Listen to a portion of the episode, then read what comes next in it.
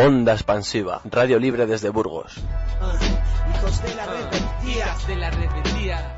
Extendiendo la revuelta en las ondas. hijos de la rebeldía. termina y dice, "Ey, la gente me dice que yo soy rebelde porque yo digo lo que pienso y hago lo que digo. Y sigo obstinado como ganado pensando cómo hay que hacer para cambiar algo. Por ejemplo que haya suficiente pega. Por ejemplo que hayan casas que no se lluevan. Por ejemplo que hayan bibliotecas en la pobla. Ese tipo de cuestiones. ¿cachai? ¿Cachai? pero por eso me dicen que ando puro escapando.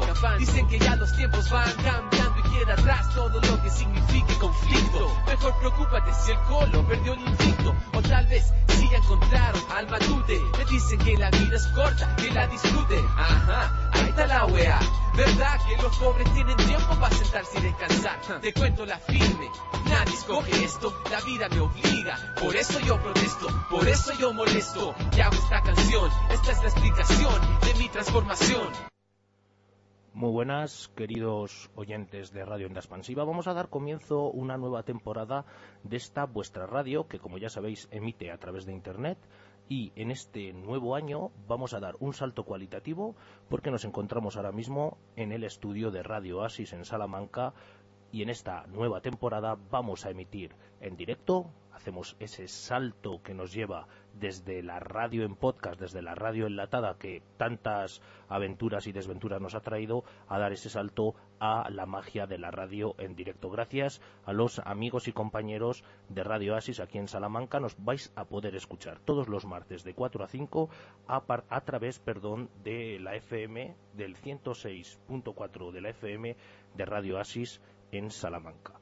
Para los que no tengáis la suerte de estar en Salamanca, ya sabéis que podéis seguirnos todos los domingos a partir de las 11 en el dial de Irola y Ratia allá en Bilbao, con repeticiones los lunes y miércoles a las 9 de la mañana y también a través de las diferentes radios libres con las que colaboramos. Ahí ya la memoria me falla y os pido, queridos oyentes, que lo consultéis a través de nuestra web, porque todos vosotros, en Salamanca, en Bilbao, en Barcelona, en Burgos, podéis escucharnos a través de ondaexpansiva.net, el blog con el que nosotros hemos estado trabajando durante este tiempo, durante estos años, durante estos cuatro, cuatro años que llevamos emitiendo y ahora por fin en directo.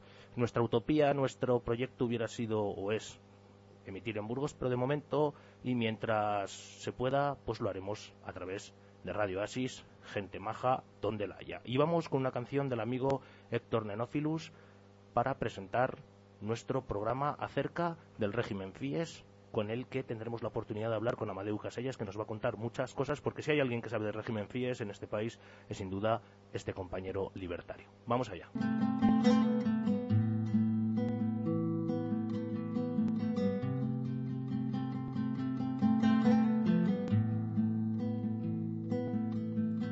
El día que se apague la luz, quiero estar contigo. Reviviendo esos momentos que son tan íntimos. En que tú y yo explorábamos trastes y ritmos. Descubriendo en ellos nuevos sonidos. No se venden estas cuerdas a mangantes mercaderes de la música, porque ellos los valores generales de la industria. Ya sabes, la respuesta, el arte por el arte no nos basta. Y si en eso coincidimos, esto no lo haremos por la pasta.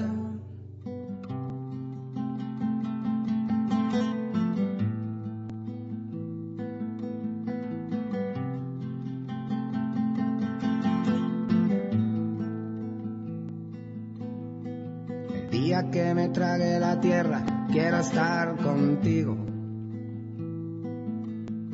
Amarrado como un hongo a un arbusto. Siendo crítico realista de lo que vivo. Asustado al comprobar lo que digo.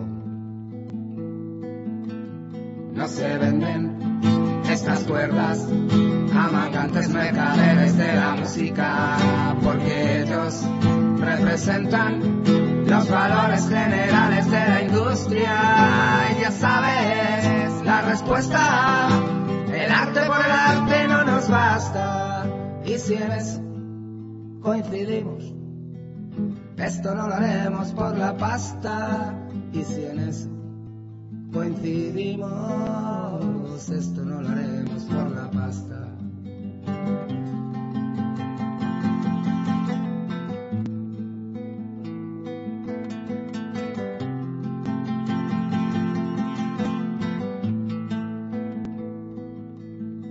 El día que se baje el telón, quiero estar contigo.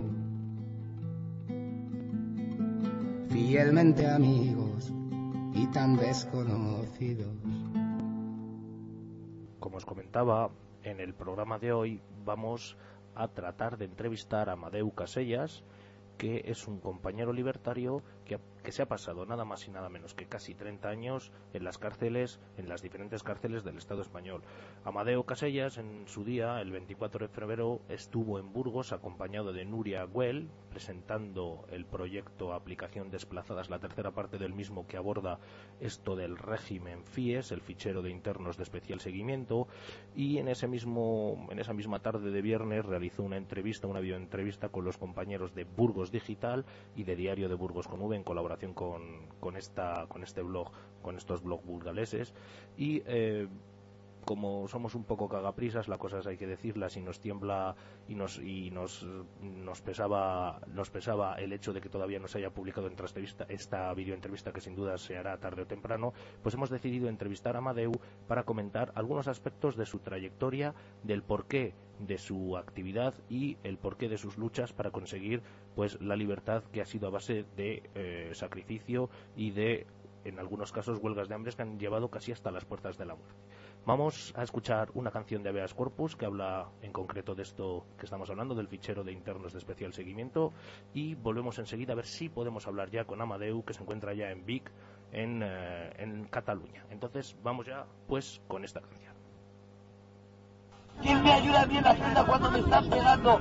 Cuando mis gritos son sordos y no salen de esas cuatro paredes. ¿Quién me ayuda mí más que una cuerda para poderme colgar?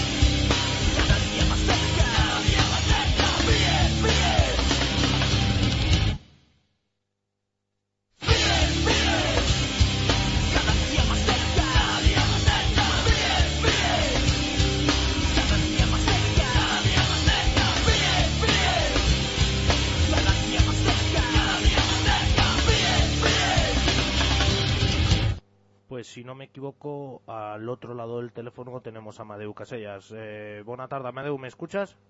Sí, buenas tardes. Muy buenas. Pues eh, hacemos el programa en directo casi por primera vez, por lo tanto tiene sus errores, pero vamos a suplirlos con pasión. Eh, la pregunta que, que quería plantearte, Amadeu, es eh, si leemos un poco tu biografía, alguna de ellas que circulan por la, le- por la red, eh, nos comenta que casi con 14 años llegan ya a ti las ideas libertarias. Me gustaría que explicaras a nuestros oyentes cómo se produce ese proceso en el que llegan hasta ti estas ideas que de alguna manera te han acompañado en- a lo largo de tu vida. Bueno, eso fue eh, cuando cuando empecé a trabajar en una fábrica que hay aquí en la comarca de Osona, una fábrica que se llama Campiolella, una fábrica de sillas. Y allí pues conocí, claro, era, era de manera clandestina, conocí a una gente que era de la CNT. Y bueno, fui a un par de, de reuniones así que se hicieron por aquí por Vic.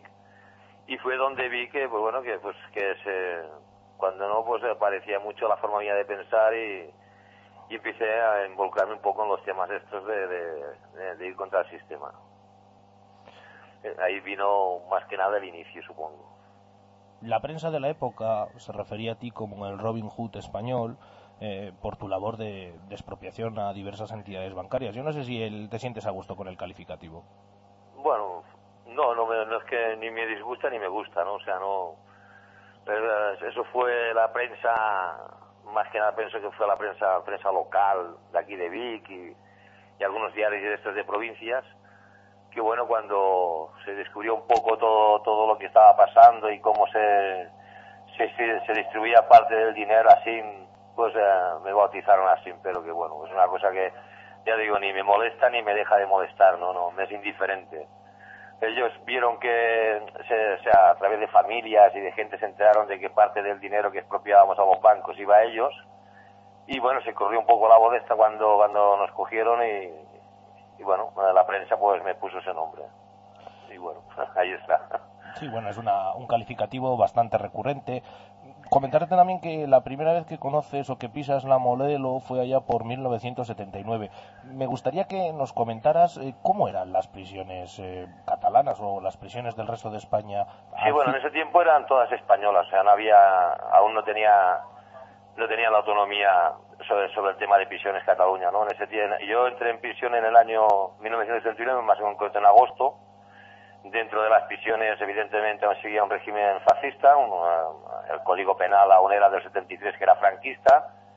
Los guardias aún iban vestidos de verde, tipo militar, con gorras de pato, y de hecho se identificaban, pues como, en vez de con estrellas, como llevan los militares, ellos lo que llevaban eran unos rombos, ¿no? Los, los, los carceleros que eran interinos llevaban unos rombos, o sea, un traje de color verde, y los botones eran plateados. Los, los carceleros que eran de carrera, el traje verde, botones dorados. Lo- el jefe de servicios eh, llevaba un rombo, el subdirector dos rombos y el director tres rombos, o sea que era tipo militar. De hecho, en la cárcel modelo de Barcelona, eh, tanto la Diana como Silencio por la Noche, los recuentos y eso eran a toque de corneta, ¿no? O sea, en plan militar. Y bueno, era un poco, era un régimen totalmente, ¿no? Un poco, no totalmente franquista y fascista, ¿no? En nuestro anterior programa tuvimos la ocasión de hablar con Manolo Martínez, un antiguo militante de la COPEL. Eh, me consta, Amadeu, o corrígeme si me equivoco, que en su momento también tuviste contactos con personas que estuvieron dentro de esta coordinadora de presos en lucha.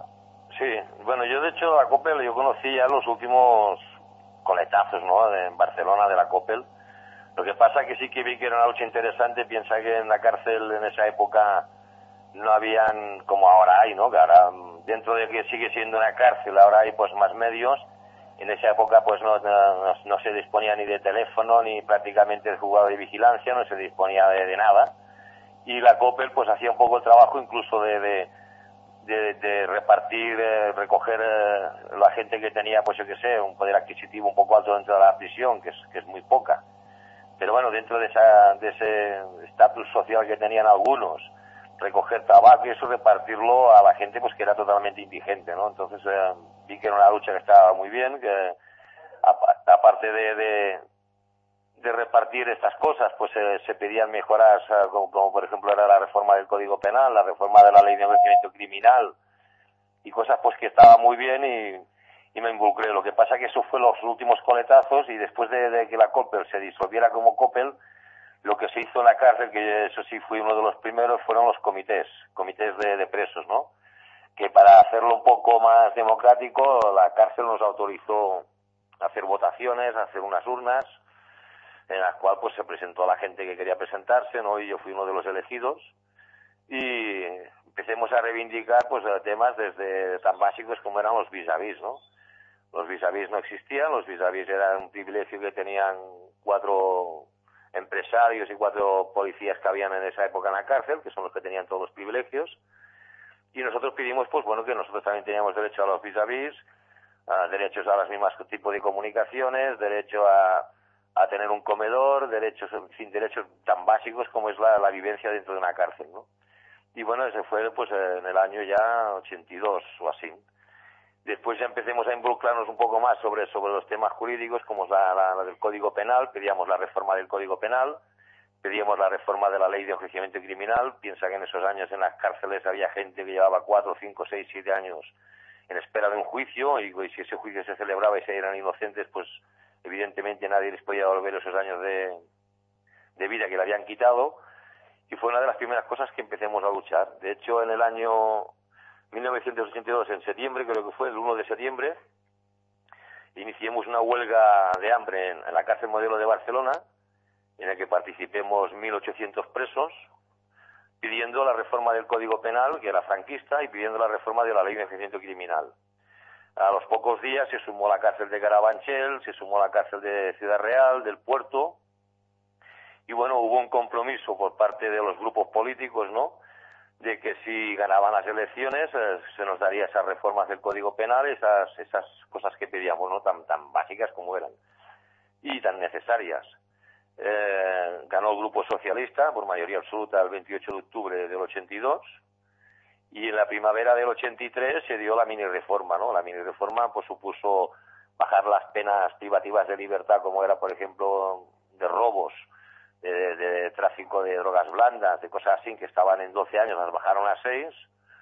De hecho, después también se limitó el tiempo de prisión preventiva, ¿no? Que una persona no podía estar tanto tiempo en prisión preventiva en las cárceles en espera de un juicio se reformaron los artículos 503 y 504 y eso supuso, pues claro, la escarcelación de muchísima gente, ¿no? Piensa que había gente, pues como he dicho antes, que llevaba muchos años en espera de juicio, pues eh, fueron puestos en libertad inmediatamente en espera de juicio, gente que estaban condenadas a 12 años, pues por tráfico de, de, de hachís, y llevaban, pues a lo mejor cumplidos 6, 7 años, pues fueron escarcelados. También anularon una ley muy famosa que había antes, que era la ley de vagos y mareantes, que era una ley que nadie, una ley como las que hay ahora que no están escritas, pero que con la policía podía detener a una persona simplemente por el mero hecho de ser indigente y encerrarla en la cárcel y tenerla allí, pues el tiempo que les parecía, pues a ellos prudente, ¿no? Podían ser seis meses, ocho meses, un año. Y bueno, todas estas cosas pues empezaron a cambiar y esa fue una de las primeras reivindicaciones fuertes, fuertes en las que participé y que conseguimos. Sí, desde 1986 hasta prácticamente el 9 de marzo del 2010 has conocido numerosas prisiones, también eh, comentábamos eh, sobre todo prisiones catalanas, pero si algo has conocido en el interior de todas ellas es el llamado régimen FIES. Me gustaría que nos explicaras, ya que por desgracia lo has vivido en primera persona, ¿qué es esto del régimen de ficheros internos de especial seguimiento? Bueno, esto también es, una, es, un, es un régimen que que se sacaron de la manga, bueno, entre Alberto Belloc y algunos más, ¿no? Y se suponía, pues eso, de tenerte en un régimen dentro de la cárcel, que ya se entiende que una persona que está entre cuatro muros ya está controlada, pues dentro de esos cuatro muros se va a llevar un control más directo sobre esas personas, ¿no? El régimen CIES está compuesto por puntos, ¿no? Y yo, pues, eh, he estado en el punto más, más, más estricto que ellos eh, tienen, ¿no? Que es que el que se considera de, este, de considera una persona de, extrema peligrosidad como fue mi caso no cuando yo no, no, he tenido ni delitos de sangre ni nada de esto no entonces en, extrema peligrosidad en régimen FIES el, el uno que es el que en el que más tiempo he estado es, eh, estás 22 horas en una celda incomunicado de los demás presos dos horas de patio también solo. Y bueno, tienes, eh, en mi caso, pues eh, era, he dicho, el más extremo que hay. Me tenían el correo intervenido, las comunicaciones eh, también intervenidas, las pocas que podía tener, podía tener muy pocas, las llamadas de teléfono igual, solo podía llamar por teléfono una vez por semana y, en caso de, emergencia o, solamente al abogado. Eh, no podía comunicar con amigos míos, no podía, en fin, este es el régimen más, más eh, restrictivo que hay. Para salir de la celda, pues eh, aparte de, de, de cachearte y pasarte por el detector de metales, te sacan entre cuatro o cinco carceleros. Dentro de la celda no podía tener televisión, no podía tener nada. Eh, en fin, es un régimen que muchas de las personas que van- lo han intentado mantener ese régimen pues han llegado al suicidio. En mi caso pues tuve la suerte de que no lo hice, ¿no? Pero sí que muchos han, han se han suicidado. Eso es el régimen CIES. Después, si tú te adaptas a sus normas, no a sus normas, sino a, a ser un zombie, a ser un borrego, que es lo que ellos pretenden de las personas, de convertirlas en borregos, que no pienses, que no, no, no tengas ideas, que no hagas nada, entonces te van progresando, ¿no? Te van progresando de régimen 1 a régimen 2, el 2 ya saldrás en el patio con cuatro o cinco personas, en el 3 con seis o siete, ya irás a comer con seis o siete personas a un comedor, y así hasta llegar a, a segundo grado, ¿no? En el segundo grado durante un tiempo también te mantendrán un poco, bastante, bueno, un poco no, bastante controlado, pero ya en un régimen de vida más normal, y eso es en definitiva el régimen FIES, ¿no? Es tener a las personas más controladas dentro de lo que es la propia prisión, que es un régimen controlado. Desde 2008, además, vives inmerso en una lucha por la consecución del tercer grado, una lucha que te llevó a realizar varias huelgas de hambre, algunas incluso de más de 50 días. Y eh, me gustaría que, nos comentaras si, si aquello, no lo sé, si alguna vez eh, tuviste la sensación de que, de que solamente con la muerte se saldría de, de esas terribles, eh, de esos terribles muros. Bueno, este, yo de huelgas de hambre, o sea, contabilizadas por el propio, por la propia institución penitenciaria, pues bueno, pues, por los propios carceleros, ¿no? Yo hice 54, 52, 54 huelgas de hambre, ¿no? Lo que pasa es que todas las huelgas anteriores eh, las había hecho eh, reivindicando, pues, eh, como he dicho antes, ¿no? Esas mejoras, ¿no? Una de las, una, una de las cosas que hacíamos, pues, era, por ejemplo, que sea 30 días de huelga de hambre en favor de los presos vascos, 30 días de huelga de hambre en favor de las personas que están enfermas eh, con enfermedades incurables y no se les da la libertad. Y se van haciendo unas huelgas así, pues de 30 días, de 40 días, de 20 días, depende de que, de que se, se en ese momento, ¿no? En el 2008 entró ya en una situación de que, en mi caso, veo yo que no tiene salida, de que, que nadie puede sacarme de la cárcel, que la, la, la gente que debería, en teoría, velar por mis derechos, de- desde el propio juzgado de vigilancia a la, propia institución que debería revisarme las condenas, veo que no lo hacen, me- se, me está alargando las condenas. Yo, contando, contando el tiempo que llevaba en la cárcel, sabía, con- aplicándome la ley máxima de los 20 años, que ya los llevaba pasados y que tenía que ser escarcelado. Entonces eh, es cuando yo decido hacer la- una huelga de hambre largas ya, ¿no? Eh, la primera la primera de estas huelgas de hambre fue de 77 días, me parece que fueron, en la que la institución se compromete a darme un tercer grado mientras se revisa lo demás, ¿no? Eh, y en este caso la, dejo, dejo la huelga de hambre pensando, bueno, pues eh, si de momento me da un tercer grado ya, ya iré saliendo de la cárcel y más para adelante se, se me haga una revisión que sabría que era la, la carcelación total, ¿no? Eh, una vez dejé la huelga de hambre me recuperé un poco en el hospital, me llevaron a una cárcel que se llama Brians 2, allí en teoría es de donde debería empezar a salir y cuál fue la sorpresa de que cuando llevaba seis o siete meses en esa cárcel y deberían darme el permiso, em, la Junta de Tratamiento me la aprueba en, un, en, un- en una junta especial, no sé qué hicieron, y me dan el papel conforme tengo un permiso aprobado de tres días. Ah, eso antes de darme el tercer grado. Ese permiso no llegaba, no llegaba, no llegaba, ah, empecé a reclamar y curiosamente eh, la- hubo un sabotaje o, o algo así en el exterior, ¿no? En, un, en el CIDE, bueno, unas, unas eh, oficinas de, de trabajo en la cárcel en Cataluña, en la que se me acusó de que yo era el inductor y en otra junta de estas especiales de tratamiento, pues eh, se me retiró ese permiso. Al ver esta situación y ver que cada vez que, me hablaban ellos de una salida pasaba algo que les servía a ellos como excusa para no dejarme salir, les justificaba el denegarme esa salida, pues bueno, pensé que, que bueno, que realmente debería jugármelo a cara o cruz, ¿no? O, o salía vivo o salía muerto, pero que yo decidía que salía de la prisión. Y bueno, fue cuando empecé esta última huelga, que fue la más larga, de 100 días, que bueno, que a mí me venían en esos 100 días los carceleros, equipos de tratamiento, en fin, toda esta farándula que hay ahí dentro, y me decían que no conseguiría nada, y yo les decía, pues bueno, que bueno, que no se preocuparan, que si no conseguía nada saldría muerto, pero que yo había decidido que ya no lo decidía ni un equipo de tratamiento, ni un director de una cárcel, ni nadie, que yo había decidido que iba a salir de la cárcel vivo o muerto, que evidentemente mi intención era salir vivo porque yo sabía que estaba cumplido, pero que si no también tenía muy claro que bueno que se podía dar esa posibilidad de que muriera y que bueno que si ese era el final mío pues nada eh, eh, ahí ahí vamos a los 100 días hubo un compromiso bastante serio porque se, se involucraron grupos políticos de, de Cataluña Esquerra Republicana Iniciativa para los Verdes en fin hubo alguna gente que se empezó bueno después a, artistas cantantes no se, se empezaron a mover sobre el tema este mío y hubo un compromiso bastante serio de que se me iba a hacer una revisión de condena dejé la huelga, eh, en esta huelga entré dos o tres veces en coma, dejé la huelga y me llevaron a, la cárcel de Gerona. En esa cárcel, en teoría, se me debería hacer la revisión. Uh, todo parecía que iba a traer viento en popa, ¿no? Por decirlo de alguna manera, que se iba a hacer. Pero un día me vino la criminóloga y me dijo que el director de la cárcel le había dicho que mi expediente no lo tocara.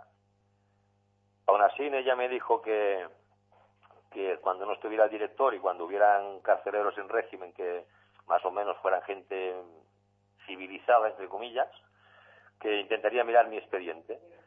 Me vino a los pocos días y me dijo que reclamara que, es que, es que sí, que estaba cumplido, que me sobraban años. A partir de ahí ella me dio algunos datos y con los datos que yo tenía hice escritos a la Audiencia Provincial de Barcelona con el resultado de que el presidente de la Audiencia Provincial de Barcelona, en una rueda de prensa, dijo que sí, que, que estaba cumplido y que había cumplido ocho años de más y que, claro, que se me ponía inmediatamente en libertad definitiva. Y bueno, ese fue, eso fue, me parece, si no me equivoco, el día 10 de marzo del 2010. ¿Cómo es la sensación después de, de todas estas situaciones vividas? ¿Cómo es la situación de volverse a encontrar con la calle, Amadeu? Bueno, yo tengo, yo muchas veces cuando he ido a hacer algunas charlas, en esto siempre lo he dicho, ¿no? Que yo he tenido, la, dentro de todo lo malo, he tenido la suerte de que soy de un pueblo, eh, Vic que es un pueblo, es un pueblo grande, Vic tiene unos 65.000 habitantes o por ahí, y que bueno, que evidentemente habrá gente que me critique, pero la mayoría de la gente de Vic, pues es una gente pues que ha seguido muy de cerca toda, toda esta historia, toda esta lucha que he tenido, todo, y eh, ha estado muy, siempre me ha dado de alguna manera pues su apoyo, ¿no? Entonces al salir y venir para Vic, que incluso había gente en Barcelona, en, en, Málaga, en otros sitios, en otros puntos de España, decían, vente aquí una temporada, ¿no? Y le decía, no, no, si hoy estaría bien. Y de hecho llegué aquí a Vic y muy bien, ¿no? Aquí me fui recibido por la mayoría de la gente bien. Enseguida pues estuvieron, bueno, conmigo en, lo que me hacía falta y tal, ¿no? Y muy bien. Y evidentemente otras personas que han estado en una situación parecida a la mía no han tenido esa suerte pero yo, yo ya digo, yo muy bien y entonces me fue muy fácil adaptarme a, a esta situación nueva de libertad total. ¿no? Por desgracia, si tenemos que hablar de un epílogo también en todo este caso, es el problema o la detención que en su momento sufrió Tamara. Muy rápidamente, muy sintéticamente, ¿cómo interpretas es, estos sucesos? Bueno, la, la, interpretación, eso de lo de la, de la Tamara fue, yo pienso que fue una jugada policial y judicial, evidente, y política, que la Tamara, pues en ese momento fue fue de alguna manera la víctima ideal para ellos, fue una víctima, había, habían habido varias cosas en Cataluña, en, fuera de Cataluña, sobre todo en temas de mi libertad, entonces el movimiento anarquista eh, de alguna manera pienso que estaba creciendo y ellos pensaron que una de las maneras de, de frenarla era haciendo detenciones y acusando de terrorismo a personas pues como la Tamara, ¿no? De hecho, si, si se ha seguido un poco este tema de la Tamara, eh, habían 50 gramos de pólvora, no había ningún detonante y la condena, o sea, la petición fiscal era de 16 años y la condena de 8, que es una, es una barbaridad eso, ¿no? Yo pienso que ha sido una manera de frenarlo. Igual que en su momento una manera también de decir, bueno, vamos a soltar a unos cuantos de estos presos emblemáticos, entre comillas, ¿no? Como fue mi caso, el de Joaquín Garcés Villacampa, el de Almanuel Pinteño, en fin, porque había un movimiento social que iba creciendo y quizá políticamente para ellos era mejor eh, reconocer que se habían equivocado y soltarnos y, de esta manera pensaban que, que- este movimiento social que estaba creciendo día a día se pararía. En el caso de la Tamara pienso que fue eh, también eh, lo mismo, pero a la inversa, ¿no? Es decir, bueno, detenemos a alguno de ellos, los acusamos de terrorismo y así se frenará todo este colectivo que está creciendo. Y si nos fijamos ahora últimamente en lo que ha pasado en Barcelona, la huelga general, pues estamos otra vez en lo mismo, ¿no? El conseller de Cataluña está pidiendo que los que se vayan a manifestar en una huelga así, pues que se les aplique la caliborroca, la ley de la caliborroca, en fin. Eh, manifestarse en España sigue siendo un problema, a- pensar diferente a los grupos políticos es un problema, o sea que, que seguimos estando como estábamos hace 40 años, ¿no? La única cosa, pues bueno, que se le han cambiado los nombres a las cosas, nada más. Entonces Tamara ha sido una víctima de, de- de- del sistema. Comenzaba nuestro programa comentando que el pasado 24 de febrero pasaste por Burgos con Nuria Well, eh, ahí Sí. tuvimos la oportunidad de, de conocernos. Eh, estamos a la espera que los compañeros del blog Burgos Digital con J realicen ya este montaje audiovisual en el que de alguna manera habláis de qué consiste, de qué es lo que consiste el, el proyecto artístico que ha hecho la Nuria. Y mientras esperamos, si, si te parece, Amadeu, me gustaría que nos dieras tres, cuatro pinceladas de este proyecto interesantísimo que fue presentado allá en el espacio mm, Tangente de Burgos, aquel 24 de febrero, hace relativamente poco. Sí, bueno, eh, la Nuria vio que era una cosa interesante, vio una oportunidad de manera artística de presentar la, la realidad del día a día de lo que pasa en, en- en este país, ¿no? Y lo plasmó pues a, a través del régimen FIES. Claro, eh, no, no solamente el régimen FIES lo que ella intenta, sino yo pienso que la idea más que nada de la Nuria era presentar cómo se puede eh, cómo se puede mantener a una sociedad eh, con miedo quieta y cómo a través de incluso de los medicamentos, ¿no? no pensemos que en las cárceles y en régimen FIES ah, se, les, da medicación muy fuerte para mantener a la gente de alguna manera, como he dicho antes, como zombies.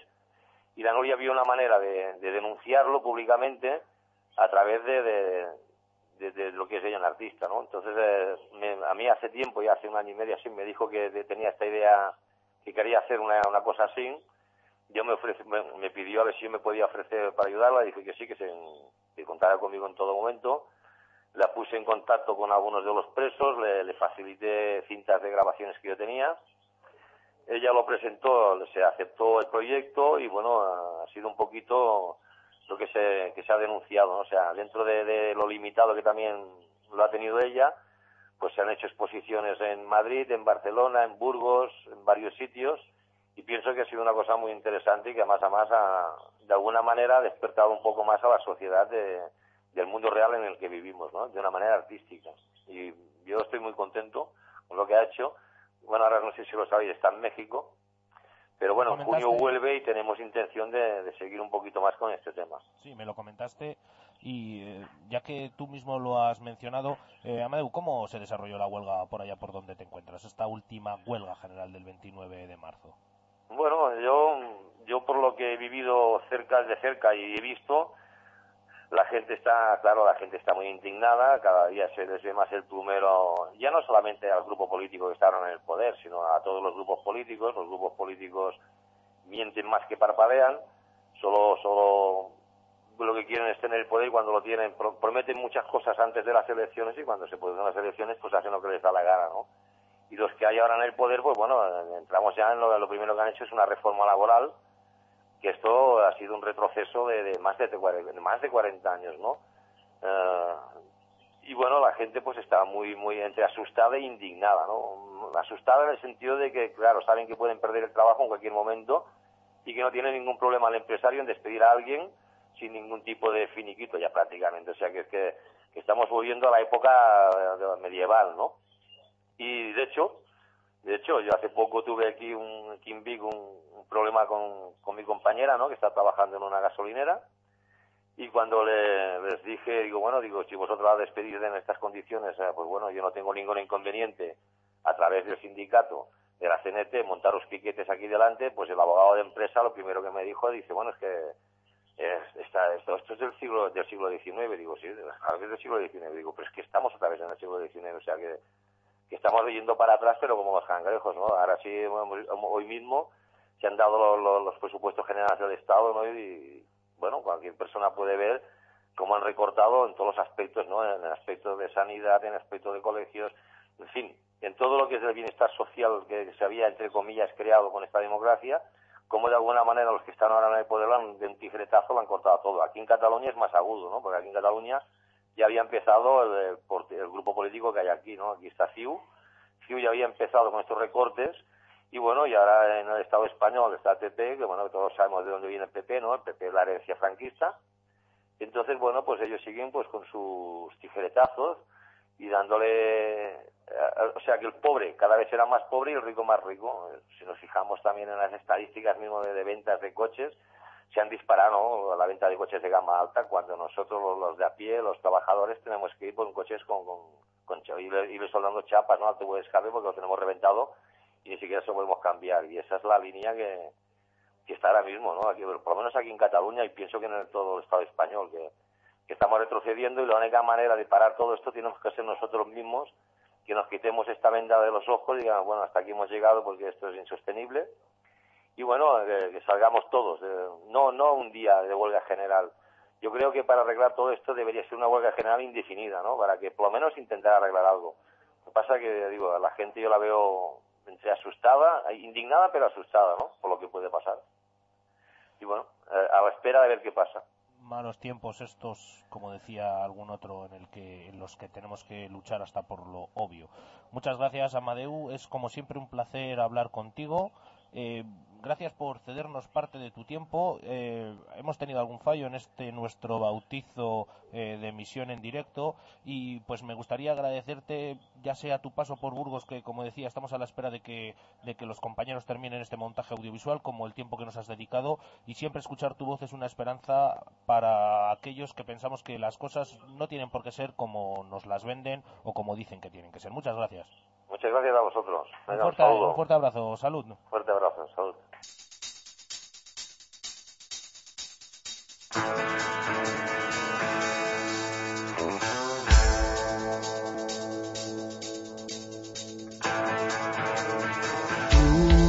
Tus noticias han llegado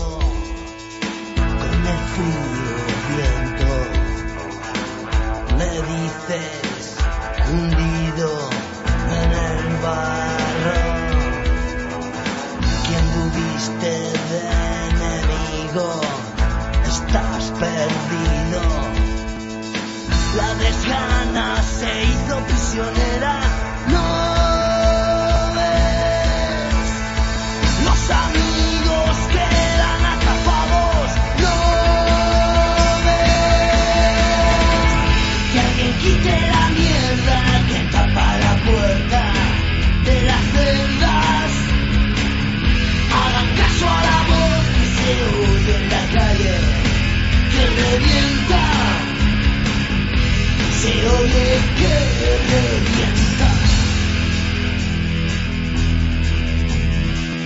Vacío, confinado en la soledad. Soldado desconocido, sepultado en vida. Actuar como te educaron,